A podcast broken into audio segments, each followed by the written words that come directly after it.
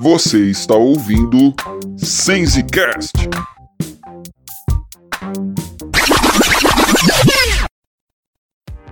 Fala, meu povo! Antes de irmos para o Café com Bíblia, preciso compartilhar com vocês uma novidade bem legal. Agora, além de acompanhar o Sensecast pelo SoundCloud, você também tem acesso por meio das plataformas Spotify e Deezer. Isso mesmo! Basta procurar pelo Sensecast no buscador desses aplicativos que você terá acesso a todo o nosso conteúdo postado por aqui. Além disso, você também poderá compartilhar com seus amigos e familiares que usam esses aplicativos. Mas se eles não usam Spotify nem o Deezer, não tem problema. O nosso conteúdo também estará disponível gratuitamente no site do SoundCloud e também no aplicativo do SoundCloud para Android e iOS. Todo o novo conteúdo do Sensecast será postado também nas minhas redes sociais e também no meu blog, claytonsenziane.blogspot.com, no lado direito, logo abaixo da imagem do Sensecast.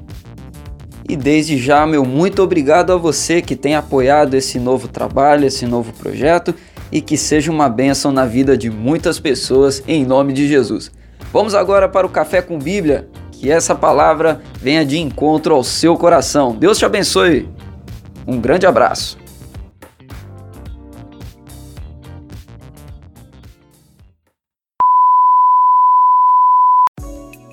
Já estou aqui com o café servido e a minha Bíblia aberta no Salmo 77. Gostaria de ler com você o versículo 11 e o versículo 12, que diz assim na palavra do Senhor: recordarei os feitos do Senhor.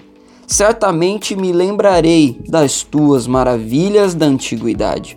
Meditarei em todas as tuas obras e pensarei em todos os teus feitos poderosos.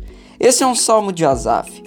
Asaf, inspirado pelo Espírito Santo, ele trabalha nesse texto o tema do sofrimento. Ele traz algo que ele tem vivido na sua vida naquele momento e ele expressa diante do Senhor.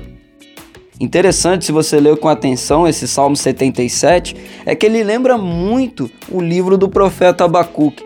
Se você ler com bastante atenção, dá para perceber aqui que o salmo é dividido em três partes. A primeira delas, do versículo 1 até o versículo 10, Asaf apresenta diante de Deus o seu sofrimento, a sua angústia, aquilo que tem incomodado a sua vida de uma maneira tão grande, mas tão grande, que ele diz aqui, logo no início desse salmo, no versículo 3, olha só o que ele fala: Lembro-me de Deus e começo a gemer, medito e o meu espírito desfalece. O salmista ele está angustiado, ele está realmente atravessando um momento de sofrimento, de luta que tem perturbado a sua vida de uma maneira profunda.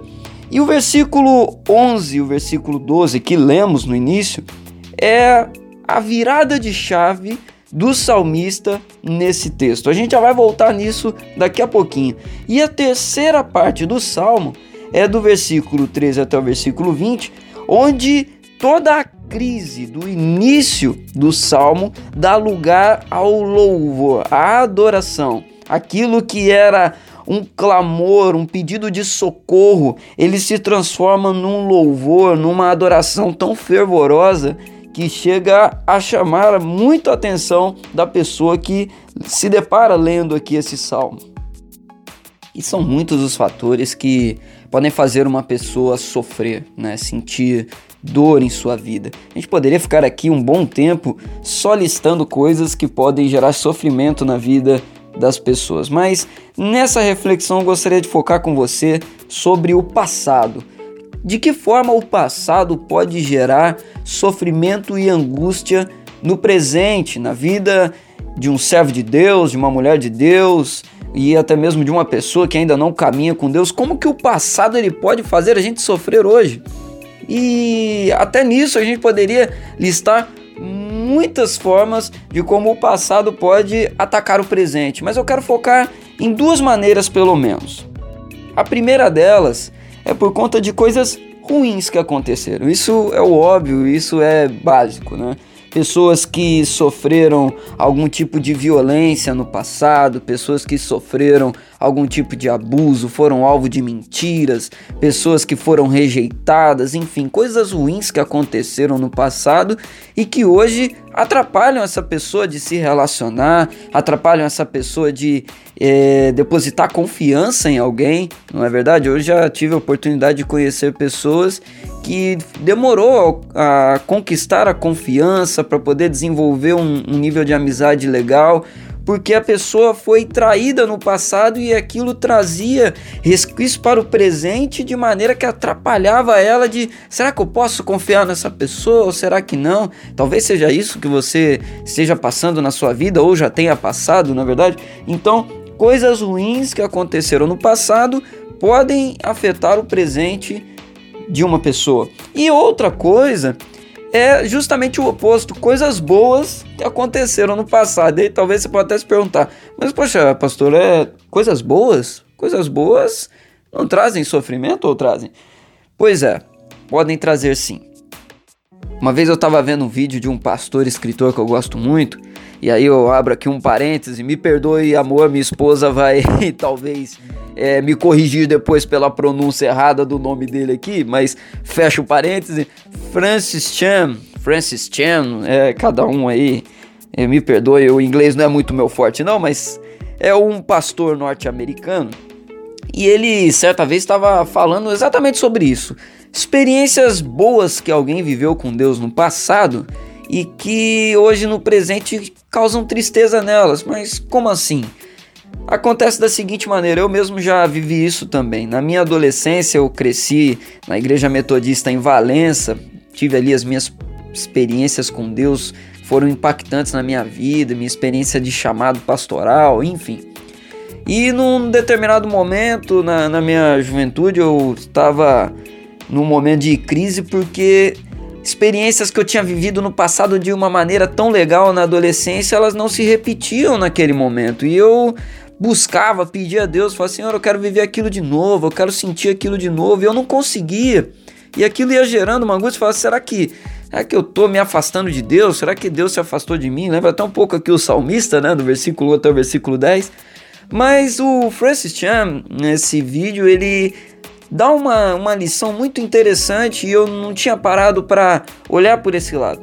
Às vezes a gente ignora um, uma, uma característica de Deus, um atributo de Deus, que é o atributo criador. Deus é um Deus criador, ele faz coisas novas, ele faz nova todas as coisas. E às vezes a gente fica tão preso a experiências do passado que a gente coloca de lado né, esse entendimento de que Deus ele faz coisas novas. Aquilo que a gente viveu no passado foi muito bom naquele momento, mas Deus quer proporcionar para nós novidades. O Senhor ele quer fazer coisas novas em alcançando pessoas diferentes e gerar em nós também um nível de maturidade diferente, né?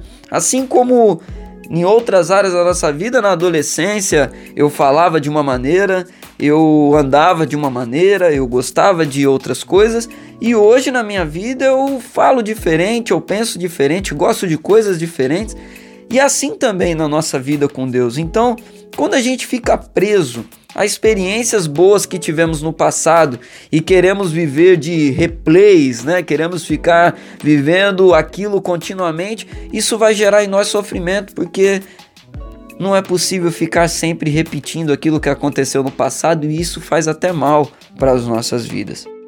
Então, o que fazer diante disso? E aí eu quero destacar aqui algumas lições que a gente aprende com Asaf nesse salmo.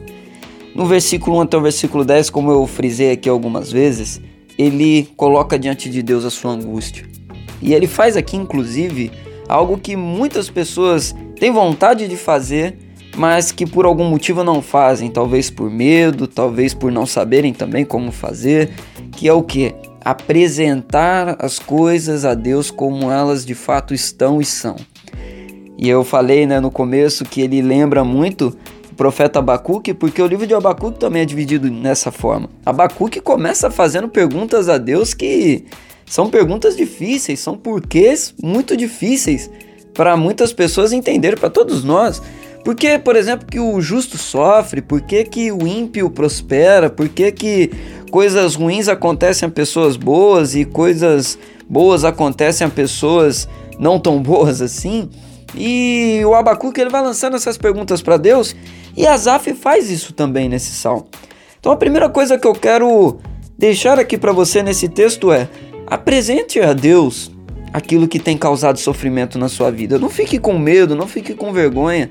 A Asaf ele não apresentou aqui como uma murmuração, mas como um clamor, um clamor de desesperado, desesperado de alguém que sofre, de alguém que está passando por um momento que tá tudo embaçado, porque a angústia, ela embaça a nossa visão. Às vezes a gente esquece de coisas tão básicas quando a gente está passando por um momento de sofrimento grande que a nossa visão ela embaça e a gente fica meio que sem saber para onde ir, para que direção tomar. Então nós devemos apresentar a Deus o que tem tirado a nossa paz e o que tem causado preocupação na nossa vida. Só que o Azaf não para por aí. E às vezes a gente comete esse erro de parar em olhar só para o problema, falar só sobre o problema e ficar por aí só. No versículo 11, versículo 12, o texto que a gente leu no início, nos dá uma virada de chave que Azaf teve na vida dele e que a gente precisa ter também. Que é o que? Eu olho para o problema, eu apresento o problema para Deus e entrego nas mãos de Deus, mas eu não foco apenas no problema, no sofrimento ou na angústia. Eu olho também para Deus. Versículo 11, versículo 12, o Azaf ele declara isso. Ele fala: Agora eu vou meditar, agora eu vou olhar para aquilo que Deus fez no passado. E eu vou até gravar um outro podcast mais para frente para falar sobre o que é esse meditar que aparece na palavra do Senhor. Um teólogo chamado Thomas Watson, ele trabalhou muito bem isso, foi um puritano, e o meditar não é só pensar, não é só lembrar, meditar é investir tempo, né, investir um esforço para entender determinada coisa, para assimilar determinada situação, e é isso que o Asaf está fazendo aqui. Ele fala: Eu agora vou olhar para Deus, eu vou voltar a minha visão para o meu Senhor, eu não vou olhar só para a crise, para o problema, para o porquê, eu vou olhar agora para aquele que pode trazer a solução. E aí ele vira a chave na vida dele. Por quê? A partir do versículo 13, começa algo novo na vida dele e que nos ensina muito.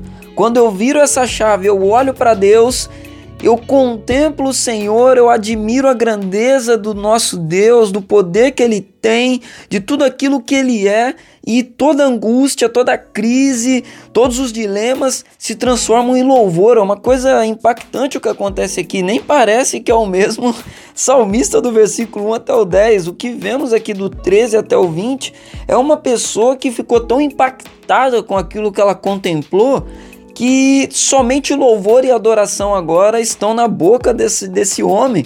E é o que acontece também com Abacuque, é o que acontece também com Jó. Jó, quando ele lança diante de Deus todos os dilemas, o Senhor ele se apresenta a Jó e a postura de Jó muda completamente no final. É um louvor, uma adoração assim tão intensa que ele começa a declarar e lançar ao Senhor que ele se dá por satisfeito. Eu acho que isso que é o mais impressionante nesses textos de Jó, de Asaf e de Abacuque, que é quando o profeta, o salmista, o homem de Deus, a mulher de Deus contempla o Senhor, isso satisfaz de uma maneira que não tem explicação nenhuma. A presença de Deus, a manifestação de Deus, ela satisfaz o ser humano, ela acalma o ser humano, ela aplaca todos os dilemas, tudo aquilo que estava trazendo angústia, gerando sofrimento, dá lugar à adoração, à confiança, porque o louvor, a adoração, ela expressa exatamente isso, uma confiança em Deus, uma entrega, porque tudo que antes estava tirando a paz, agora a gente olha e fala assim: olha, isso daí vai ser vencido no momento certo, porque Deus não perdeu o controle da situação. E é isso que Deus quer que a gente viva, experimentar daquilo que só Ele pode nos dar, a presença dEle experimentar da paz que Ele nos dá, para no momento que formos passar pelo vale da sombra da morte, a gente possa declarar também como salmista lá no Salmo 23, não temer mal algum e que a gente possa atravessar como Asaf fez também no Salmo 77. Apresenta o problema com sinceridade, com honestidade, com o seu coração realmente aberto diante do Senhor, mas principalmente Vire a chave, não olhe apenas para o problema, olhe também para o seu Deus, busque o seu Senhor, busque a Ele, porque quando Ele se manifesta, quando a gente contempla, todo o problema dá lugar à adoração, à gratidão e à paz para continuar vivendo e lá na frente contemplar a vitória sobre essa angústia que nós enfrentamos até aqui.